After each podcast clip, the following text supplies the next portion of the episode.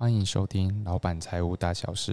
本节目讨论创业老板在创业过程中遇到的财务、税务、法律问题。欢迎大家的收听。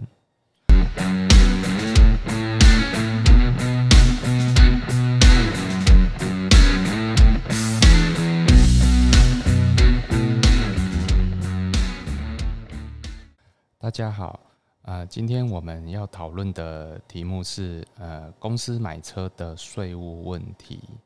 啊。那其实很多呃公司的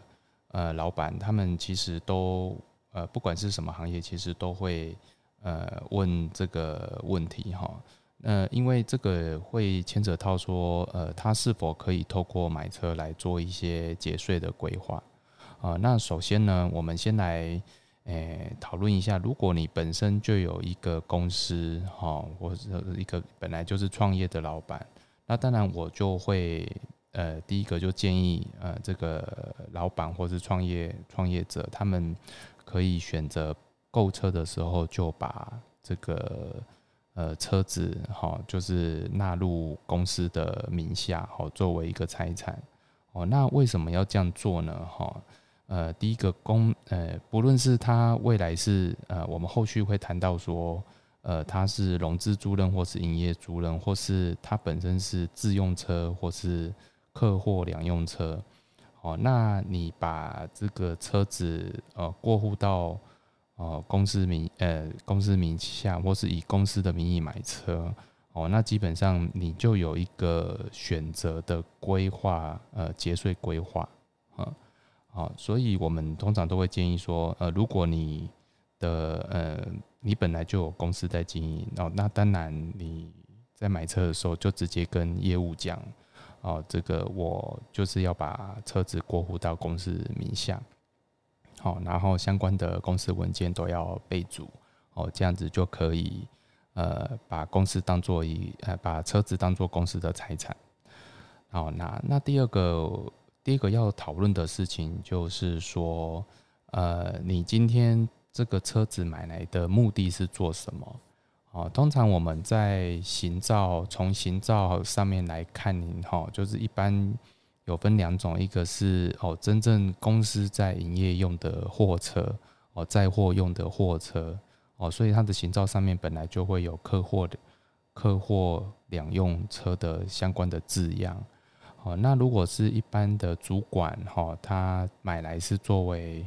啊这个在客人用的啊，或是自己出差用的车子，然后甚至会买的比较高级的车子哈，当做自己的代步车。好，那这这种两种用途，其实就就会跟这个税法哦相关的规定有一些做法就不同。哦，那如果是客货两用车的话，那当然在税法来讲，你你都是可以做一些这个，呃，不论是这个营业税五趴的抵减，或者是说，呃，这个费用的抵减，这个都是绝对都是合法的用途。好，那至于说比较有讨论空间的，就是我们的自用车的部分。好，那通常我们在自用车的。使用方面，那其实，呃，国税局它没有办法分辨说你这台车是，呃，多少的时间用在公司用途，多少的时间是用在私人用途，哦，所以在买车的时候，呃，我们呃在一般会计师的做法就是他不会把这个呃买车的五 percent 哈，买车它有一个营业税的五趴，哦，他就不会去做折抵。哦，那虽然没有办法去折抵，但是，啊，它这个车子哈，还是可以列为这个公司的费用，哦，作为费用的抵减，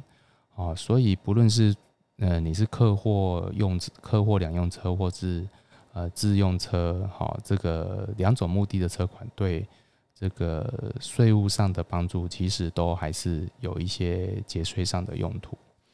哦，那。第三个我们要讨论的事情就是，呃呃，其实现在坊间不论任何的任何牌子的车子，它都会去啊推广这个租购哦租购用车，哦就是租赁满三年之后，在这个过户到私人的名下。好，那像这种三三年回购或是几年回购的这种方案的车款，哦，我们都会把它视为这个呃公司是呃用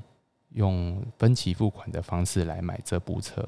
好，那这种其实我们就还是会回归到这个自用车的这个。呃，认列标准哈，就其实它还是呃，这个五趴的营业税是没办法抵扣抵扣的。那其实它还是可以当做费用。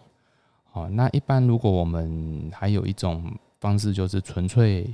营纯粹租赁用的车子。哦，那这个营业用的车子，就是跟我们之前分期付款车最大的不同，其实就是在于说营业。营业租赁用的车子，它就是纯租赁，好，这个不论几年，不论租几年，这个所有权都还是在呃租赁公司的名下，好，那当然这个这样子方式的租赁，哈，就跟我们分期付款有很大的不同，就是它的这种税金就是完全可以去抵扣的，好，所以我们这部分就要去，哎，这个可以做个区分。那假设说我们今天公司是完全用哦自己的资金去买下车子哦，就是百分之百哦没有贷款哦，或是我直接公司的现金它非常多哦，所以我就直接买下这个车子。例如说我买下一一部啊三百万的这个高级车款，好，那我们还是要注意这个税法上的相关规定，就是。呃，税法呃，对于高级呃私呃自用车的这个呃费用折抵上限是两百五十万，那这个部分的呃解释就是说，我们呃就是国呃国家就是他不希望呃你买很很贵的车子来作为这个费用的抵扣，哦，所以他设了一个上限了，就是两百五十万，啊。那以上呢，就是我们今天对于这个公司买车的呃节税规划。好，那以以上的这些呃文字呃以下以上这些这些内容呢，我们另外会再用文字的方式再呈现在我们的呃相关的文件上面。好，各位也可以透过文件，然后再呃仔细去看一下我们这一集的内容。好，那今天的节目就到这边，拜拜。